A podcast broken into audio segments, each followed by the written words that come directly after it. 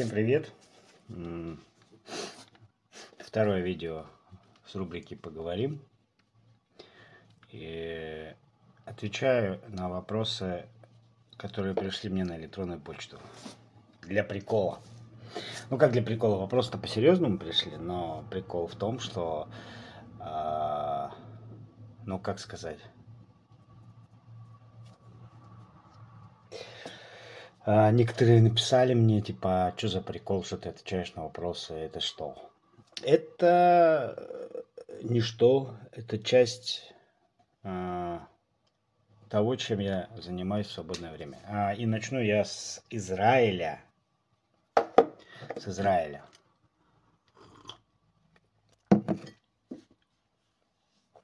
А, Израиль сотрясают теракты.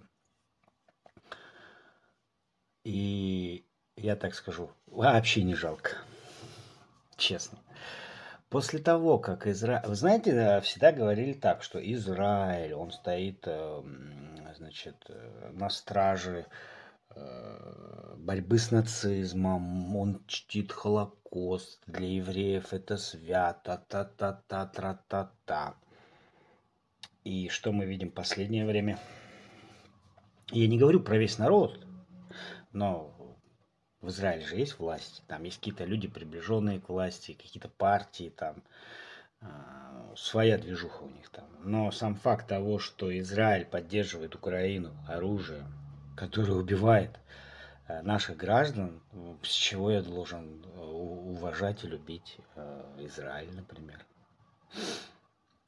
Это для Израиля Холокост там, где надо Холокост, а там, где не надо Холокост, там не Холокост. То есть я лично считал, что для евреев а, борьба с нацизмом и а, значит, э, память о убитых э, нацистами евреев это свято, а оказалось, что это для них просто инструмент для манипуляции и все. Потому что тут мы видим это, тут мы это не видим, здесь мы играем, здесь мы рыбу заворачиваем. Поэтому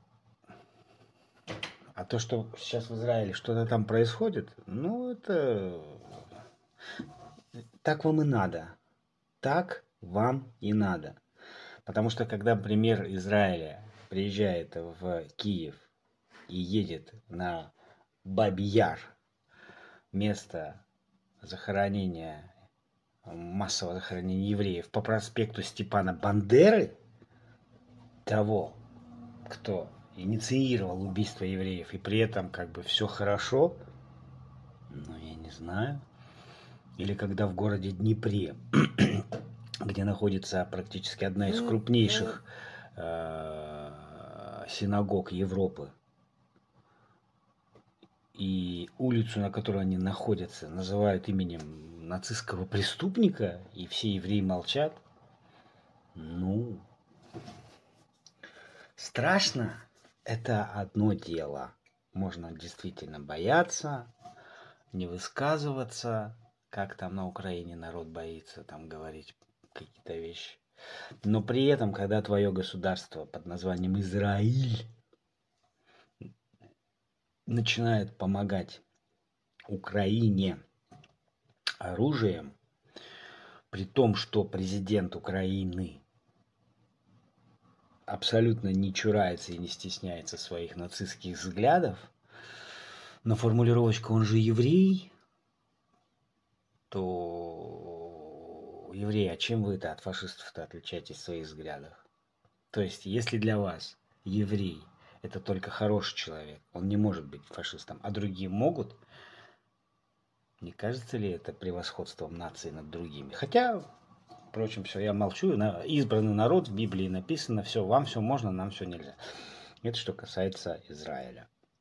Теперь, что касается вступления Финляндии в НАТО, мне тут человек один кричал, вот, видишь, чего добилась Россия?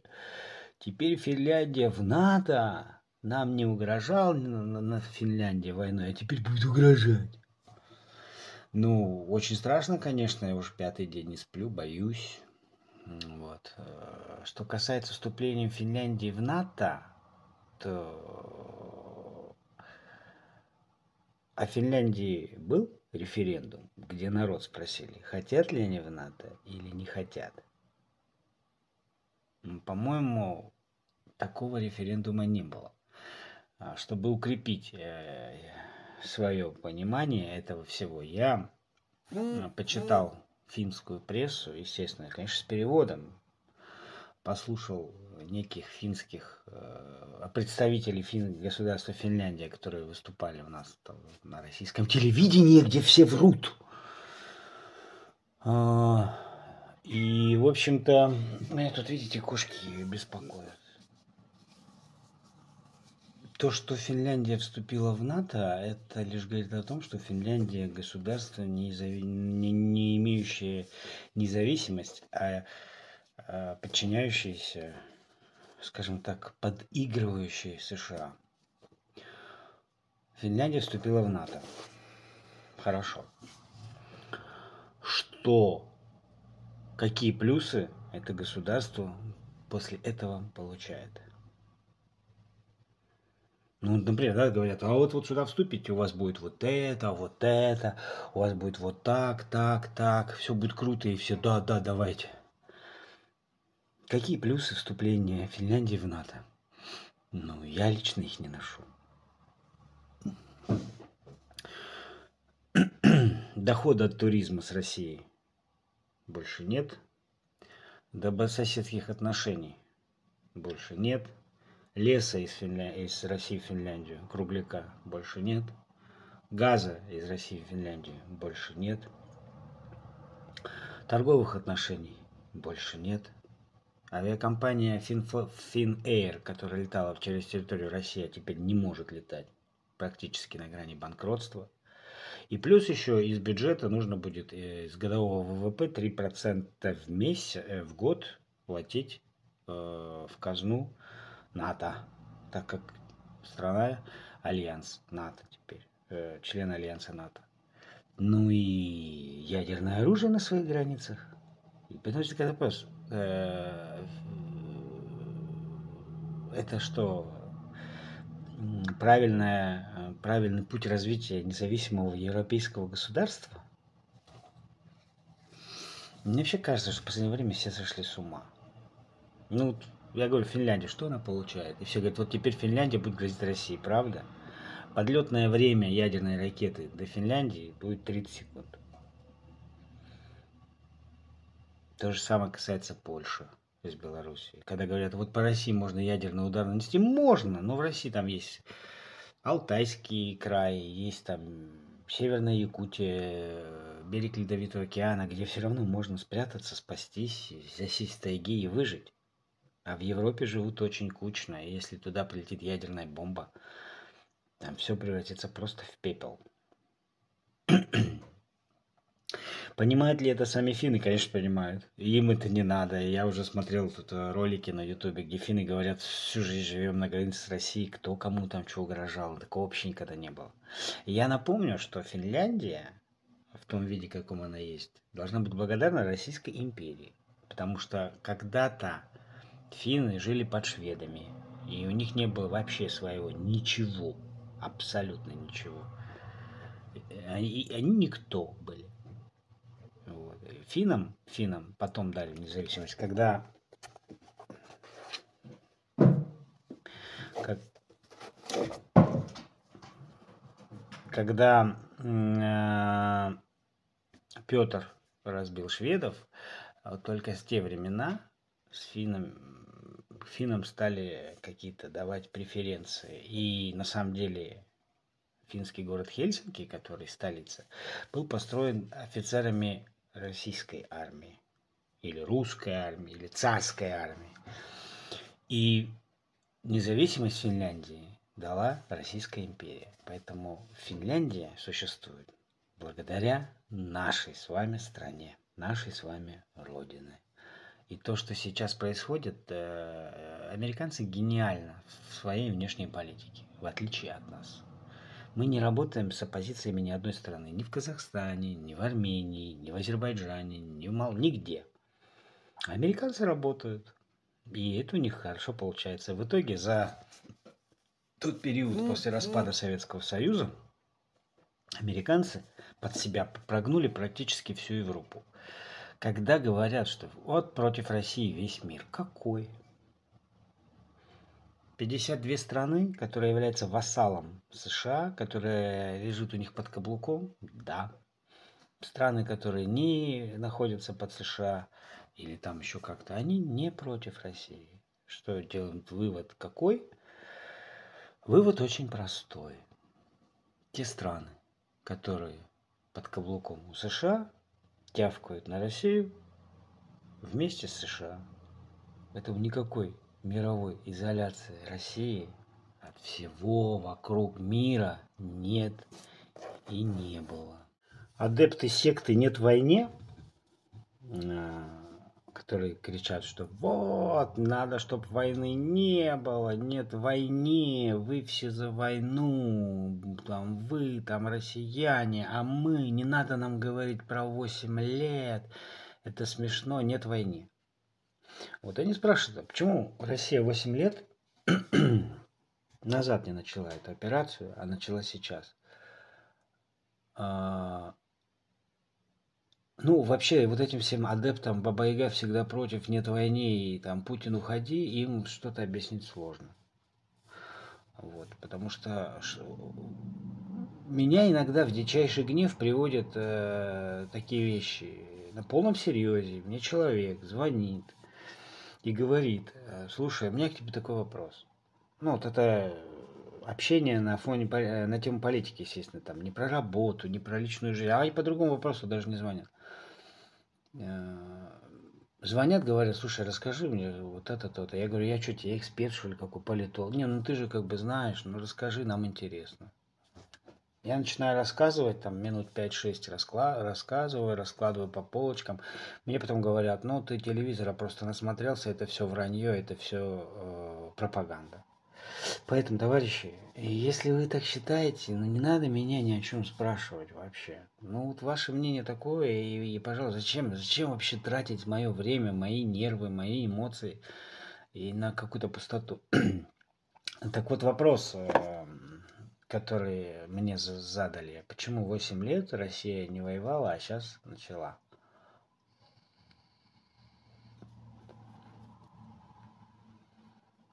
Но дело в том, что какая разница, когда бы Россия начала?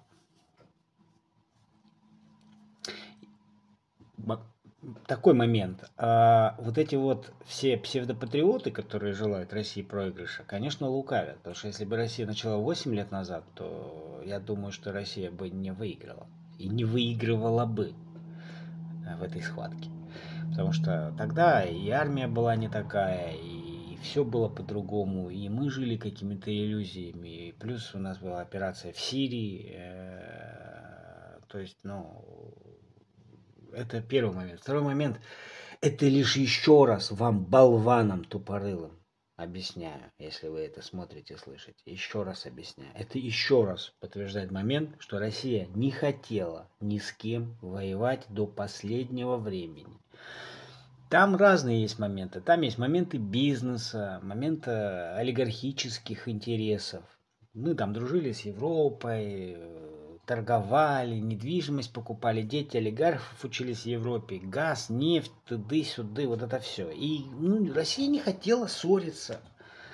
Всем видом показывал, что, ребят, ну его нафиг, ну зачем, ну не надо.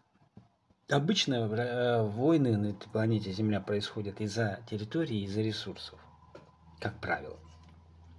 Донбасс это огромная такой. Э, там очень много ресурсов на очень много миллиардов, триллионов долларов. То есть это, по сути, война за ресурс. И Россия просто говорила, ребят, от, отстаньте, вот мы вот это нет. И в итоге дошло до того, что уже когда а, Россия была, скажем так, ну, прижата к стенке, все это началось. И еще раз вам повторю, не была Россия инициатором этой войны. Потому что 8 лет Украина окапывалась, вооружалась, обучалась, настраивалась на эту войну. А в России ничего не происходило. Никаких ни, ни учений, ни каких-то там а, сборов военных. Этого ничего не было. Это говорит о том, что Россия не собиралась воевать, а Украина собиралась воевать. Вернее, Америка собиралась воевать руками украинцев. Поэтому почему 8 лет не начинали? Вас, сволочей, псевдопатриотических забыли спросить, когда надо было начать. Когда были готовы, тогда и начали. Я надеюсь, вас такой ответ устраивает. Замечательно. Следующего момента. По поводу Украины, как же без нее.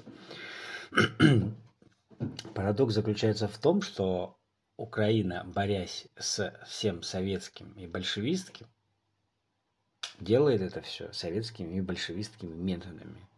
То, что сейчас происходит на Украине, это чисто вот эти большевистские дела, когда а, уничтожается а, религия, а, храмы, и верующие люди. Вот на Украине за, только за эти несколько дней сожжено э, несколько храмов, прихожан выгоняют, монахов там, выгоняют из монастырей, каких-то представителей более высоких иерархий церковных арестовывают. И что, что это такое? Это борьба с религией.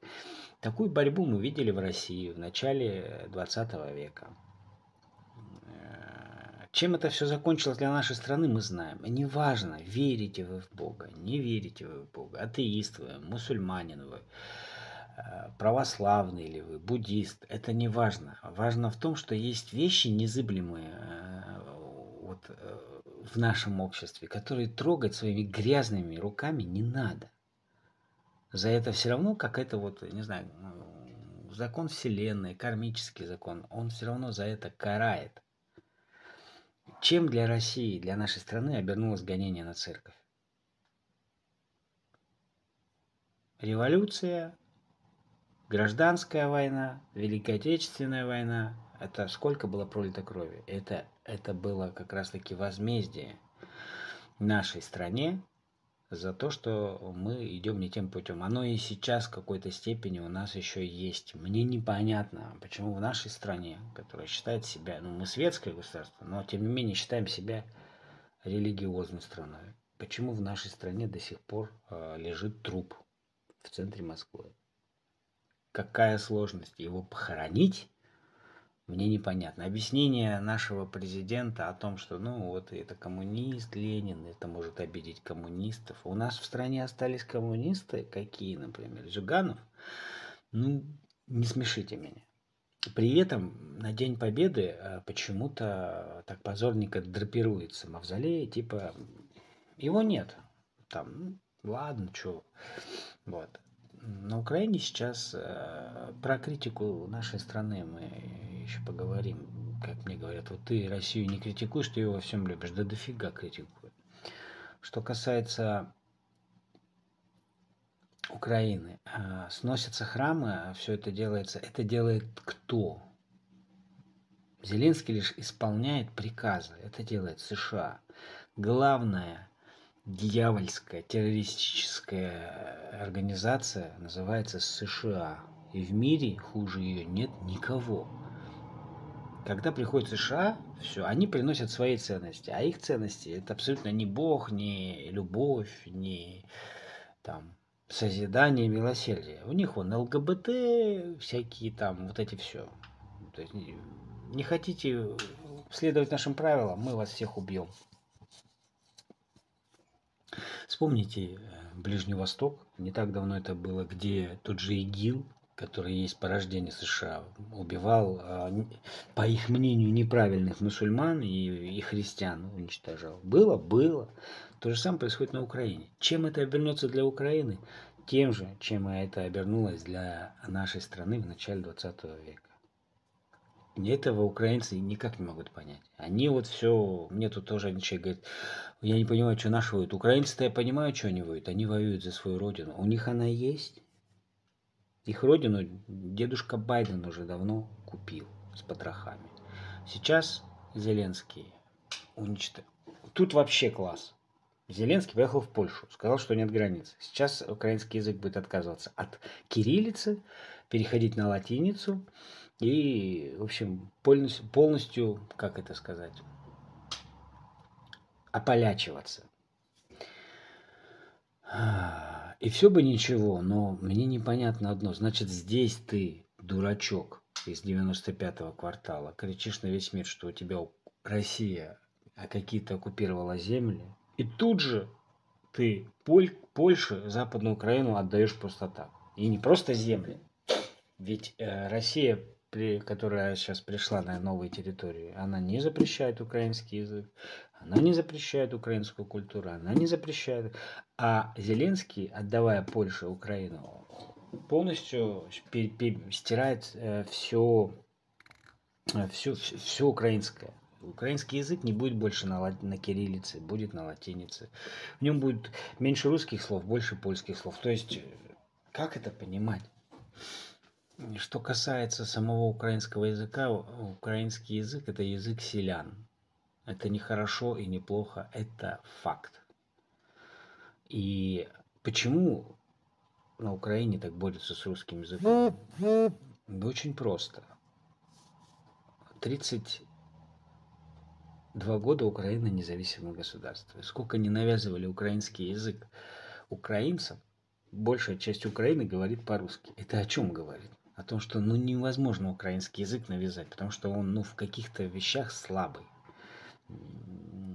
Поэтому всю злобу надо вымести на русский язык. Ах, он такой секой, мы его запретим. Это ничего не даст. Опять-таки, потому что нету никакого украинского языка. Ну, какие научные труды написаны на украинском языке? Я же говорю, это же не значит, что это плохо, но это факт. Какие труды на украинском языке, какие великие произведения написаны на украинском языке? Есть такое? Если вы мне скажете, что ну вот Гоголь, Шевченко, ну Гоголь вообще по-русски писал, Шевченко что-то писал, ну говорит, что он прям великий писатель, тоже как бы, ну нет. Нету, понимаете, этого. Поэтому украинцы говорят на русском. Ничего в этом плохого нет. Но нет. Сейчас им будут навязывать польский язык. Поэтому весь принцип войны-то понятен. Уничтожается русская культура, а Россия отстаивает право, чтобы эта культура существовала. Вот и все. А вот эти все разговоры, что Путин решил захватить Украину. А что он раньше ее не захватывал? Он 22 года у власти. Что раньше? Он, наверное, вот это в прошлом феврале проснулся утром. Че ж, блин, что-то... О, давайте Украину захватим. Так что ли? Во-первых, ни, никакая Украина он не захватывал. Во-вторых, никуда он не вторгался, потому что вторжение и уничтожение Украины, как это американцы, у нас авиация даже не работает нормально. Про какую вторжение? Вторжение происходит обычно так. Заходится в города, все разбамбливается, сжигается, уничтожается. Вот это вторжение. Поэтому эта война в некотором плане священная. То есть идет столкновение двух цивилизаций. Да, цивилизации русской, восточной, э, скажем так, да, ближневосточной, с э, безбожным влиянием Запада. Потому что никто не хочет жить среди ЛГБТ, всякая вот этой всего говна и дерьма. Вот. Поэтому Поэтому вот и весь конфликт. Конфликт между интересами США и интересами России, в который ввязываются многие народы, многие культуры и страны, не сами не понимая до конца, что они вообще тут делают. Вот. Э, что касается митингов по поводу запрета строительства мечети в Москве. Что-то там, разве... Э, я вот свои 5 копеек вставлю, там развезли что-то из ничего, какую-то э, проблему. Э, как я к этому отношусь? Я уважительно отношусь и к христианам, и к мусульманам, и Библию читал, и Коран сейчас даже ради интереса читаю в какой-то степени. Мне там есть вещи, которые нравятся. Я не отношу к себе абсолютно никакой религии, потому что я и не крещенный, и ислам я не принимал, и, в общем-то, я сам по себе. Я такой мультикультуралист-любитель. Я интересовалась, интересуюсь всеми религиями мира, мне это интересно, где-то я вижу какие-то положительные стороны, где-то вижу отрицательные, но это не значит, что я имею право сейчас кому-то что-то указывать и говорить. А вот почему-то у нас бойцы ММА, задача которых махать кулаками и развлекать людей за деньги, Почему-то вдруг все стали экспертами. Какие-то там Махачевы, какие-то еще товарищи, что-то там начали высказываться, что вот, да вы не... Давайте начнем с того, что вот эти все бойцы ММА, которые э, бьются на ринге, в трусах, полуголые, потные, в крови, среди там непонятных людей, это что? Вы считаете себя истинно верующими, что ли? Мне кажется, это противоречит этому, особенно в исламе. Ну, как бы где в исламе сказано, что полуголый мужик там должен бить другого за деньги, и типа это окей, что ли? Это первый. Второй момент. Бойцы ММА должны заниматься своими делами, если они бойцы ММА, и не лезть туда, куда не нужно лезть. А плюс еще и угрожать тем, кто с ними не согласен. Типа, в смысле, блядь, что? Что касается строительства мечети, если нужно в Москве построить мечеть, ее построят. Здесь, и как я понял, проблема в том, что не захотели, вышли против, потому что она стоит на местах э, христианских святынь. Но любой нормальный мусульманин уважает христианские святыни, как и любой нормальный э, христианин мусульманский. И я думаю, что у нормальных э, прихожан здесь вопросов никаких нет. А вот эти все крики о том, что вы не поняли, да, как это в смысле? То есть сейчас получилась такая ситуация. Все, кто ну, выступал ну... против строительства мечети, против них всех, там их, им угрожают, их стращают. А если, давайте совсем посмотрим радикально. Ты верующий человек, и ты верующий человек, и ты верующий человек. А ты дома молиться можешь? Пожалуйста, молись. В рукотворных храмах Бог не живет. Бог живет у тебя вот здесь, вот здесь, вот и в, твое, в твоих поступках. Ты мусульманин, ну, пожалуйста, тебе не хватает сейчас пока мечети, пока и нету, можешь дома молиться. У тебя есть коврик, у тебя есть Коран, пожалуйста. Ты православный христианин, у тебя тоже дома все для этого есть. В чем проблема-то? Вот храм не построили, все, и, и разосрались, и все закусились. Ну, честно говоря, поведение не совсем верующих людей. Мне, например, как человеку, который э, не относит себя ни к какой религии, как-то на это все смотреть а, ну, неприятно. И здесь нет то, что если я против строительства мечети, то я, значит, проявляю ненависть. Я, во-первых, не против строительства. Ради бога, есть у вас деньги, есть у вас возможность, есть у вас место. Стройте.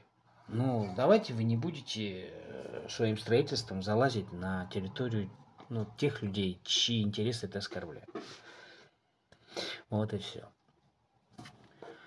А, что хочет э, Запад получить от этой войны и что такое победить Россию? Я всегда задавался вопросом, что они понимают под словом «в этой войне мы должны Россию победить». Ну, полностью завоевать ее, захватить, ну, сами понимаете, это нереально. А победить на поле боя тоже нереально, и это признают все. Потом война с ядерной державой, это изначальный проигрыш. Это понимают все, кроме тупых хохлов. Под словом тупые хохлы я понимаю политических хохлов, а не украинцев, которые понапридумывали себе всякой ерунды, что они там какие-то великие, что они там всех победят, все захватят. Вот, вот их хемия, которым запудрили мозги. Я периодически заглядываю в телеграм-каналы, там просто э, и смех, и грех, честное слово. Они там всех побеждают. Всех. У них потерь нет. Они там всех убили, всех сожгли, всех разорвали. Когда я им вкидываю туда видосик какой-нибудь. Обратная ситуация, что у украинской армии сложности на фронтах, в этом нет ничего такого. Это как бы бывает у всех. То сразу пишут, что я клеветник, что меня надо убить, что я вата и так далее. Но понятно, что война закончится победой России. У меня есть э, вот про критику. Я не понимаю многих вещей. И, ладно, мне проще. Я работаю, прихожу с работы домой, сплю в своей кровати. А вот есть люди, которые в окопах с автоматами в руках. Я думаю, что у них тоже такие вопросы, наверное, есть. Вопрос первый. Мы все ждем контрнаступления. Якобы, которое будет окончательное, и все, там Украина готовится напасть с этой стороны, с этой стороны, там у них столько тысяч танков, столько... Если все это знаем, зачем это контрнаступление ждать, объясните мне. Для чего?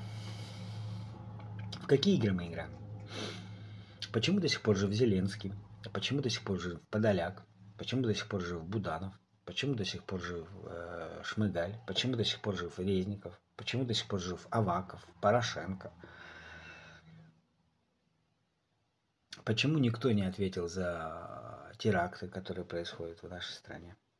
Почему никто не ответил за взрыв Крымского моста? Почему никто не ответил за убийство Дарьи Дугиной? Почему газопровод «Дружба», который идет с территории России по территории Украины, у него за больше, чем год боевых действий не попало ни одной пули? Почему Зеленский позволяет себе ездить куда хочет, говорить все, что хочет? Что происходит? В какие игры мы играем? Почему мы знаем, что будет контрнаступ, но ничего не делаем для того, чтобы его не было? Вы скажете, тебе легко говорить, наверное.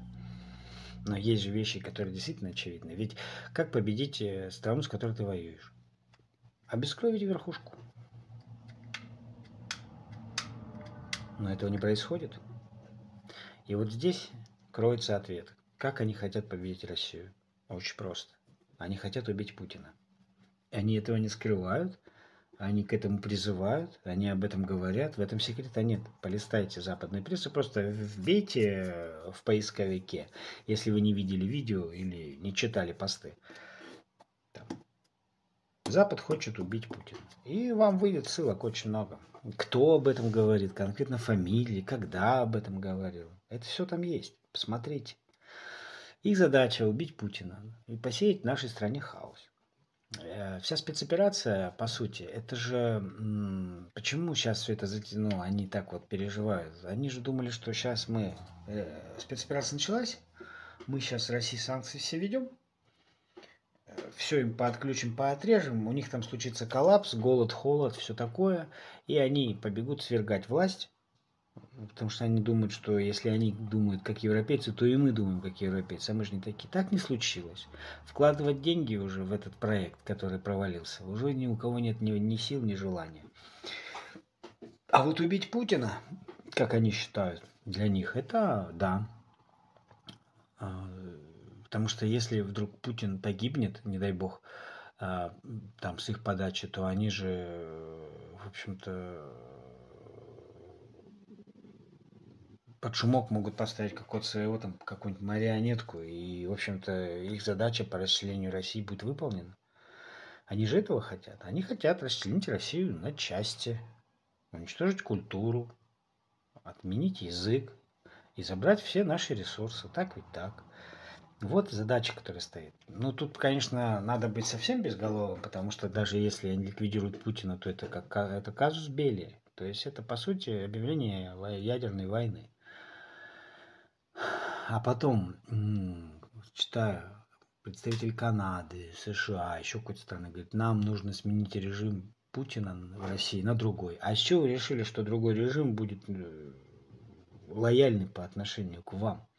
Это так же, как вот наши вот эти все сидят. Путин надоел, надо его э, поменять. Придет, должен прийти другой. А чего вы решили, что другой придет лучше? Ну, кто вам это сказал? Поэтому вот и вся задача. И мне кажется, это не мое дело, не мне решать, я же не Генштаб, не Минобороны, но почему мы играемся в игрушки, вот это вот, позволяем им говорить, что-то делать, теракт на нашей территории. Мне вот это непонятно. Вот. То, что президент говорит, что все задачи спецоперации будут выполнены, ну, сомнений нет, но только когда и какими потерями, какими силами. Вот и, и, и, и весь момент. Поэтому когда вот люди, вот многие не понимают, они говорят, ой, война, там Путин воюет, там Россия злобная армия, всех убивает. А, я всегда говорю, есть данные, сколько российская армия убила детей, людей мирных. Есть много где. Когда я слышу, что Украина готовит какую-то провокацию, чтобы обвинить Россию в каких-то деяниях, это лишь говорит о том, что зачем делать какие-то провокации, когда есть и так. Это говорит о том, что в России нету таких косяков, но их они выдумывают. Вот и все. Как помните про изнасилование, российская армия насилует всех женщин, детей и стариков. Это было в марте прошлого года. А что сейчас? российская армия никого не насилует, не убивает. Ведь вы поймите такую вещь, что сам факт насилия – это психологический момент, а не физический. То есть человек убивается властью над более слабым. А такие вещи – это как наркотик. Если ты попробовал единожды, ты будешь это делать до тех пор, пока тебя ну, не изолируют или не обезвредят. Посмотрите, так все маньяки, они убивают до тех пор, пока их не поймают. То же касается и здесь. Если наши солдаты будут массово насиловать других, так устроен человек в психологии, они будут это делать постоянно и дальше. Но почему-то они этого не делают. В марте поизнасиловали всех. И вот уже целый год никого не насилуют. Что ж такое там происходит у них? Есть вот этот весь, весь бред, вот вся вот эта чушь, и, и люди в это верят. А, что касается последнего. Что касается убийства Владлена Татарского. И опять-таки есть человек, который говорит, что а я за, потому что он очень много наговаривал на Украину, он их оскорблял, он их обижал, и вообще он очень противный человек. То есть по логике этого человека, если тебе кто-то не нравится и противный, то его тогда надо убить. Это как раз таки вот, опять предыдущий вопрос. Зеленский и все эти гоп-компании столько про Россию наговорила. По, походу их надо всех убить, но почему-то не убивают. Хорошо. Представили, что Владлен Татарский говорил на Украину плохо. Убил его кто?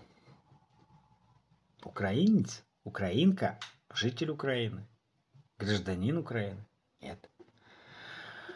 Убила его гражданка России. Дарья Трепова. Вопрос. Какое нахрен Дарье дело до того, как называл татарский украинцев? Ну, если он же украинцев оскорбил, ей что до этого? Более того, вот эта Дарья Трепова, она у нас адепт секты Навального, ну как же без этого? А самое главное, что она трижды ходила на митинг с плакатом «Нет войне! Нет войне! Нет войне!»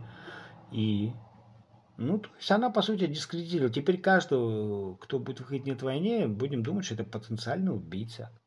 Ведь она же нет войне. Тогда вопрос, а какой войне она нет, сказала, если она убила человека, который воюет против украинского режима. Получается, нет войне только Россия, а Украина воюет дальше? Или против какой? Нет, мне вообще-то непонятно. Ты за войну. Вот нельзя выходить в Россию с плакатами «Нет войне». Ну, выйду я завтра с этим плакатом на площади. Даже меня никто не арестует. Изменится что? Это люди на этим плакатом выходят попиариться, чтобы их морда помелькала где-то в новостях, в СМИ. Потому что то, что ты вышел с плакатом «Нет войны», вообще ничего не изменилось. Все равно, что я сейчас выйду и буду молиться небу, а, Богу небу, чтобы он дал мне дождь. Понимаете, какая штука? Поэтому завязывайте с этой херней. Нет войны. Да никто войну не хочет. Но когда она, извините, нас прижали к стенке, и что теперь?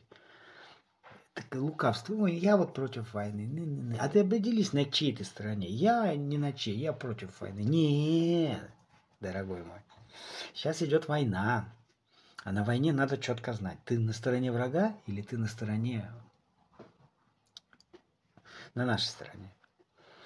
Я даже себе представить не могу, чтобы во время Великой Отечественной войны какие-нибудь товарищи выступали бы вот так и говорили, а мы против войны, а вот там Сталин не то делает. Сколько дней бы он прожил, человек?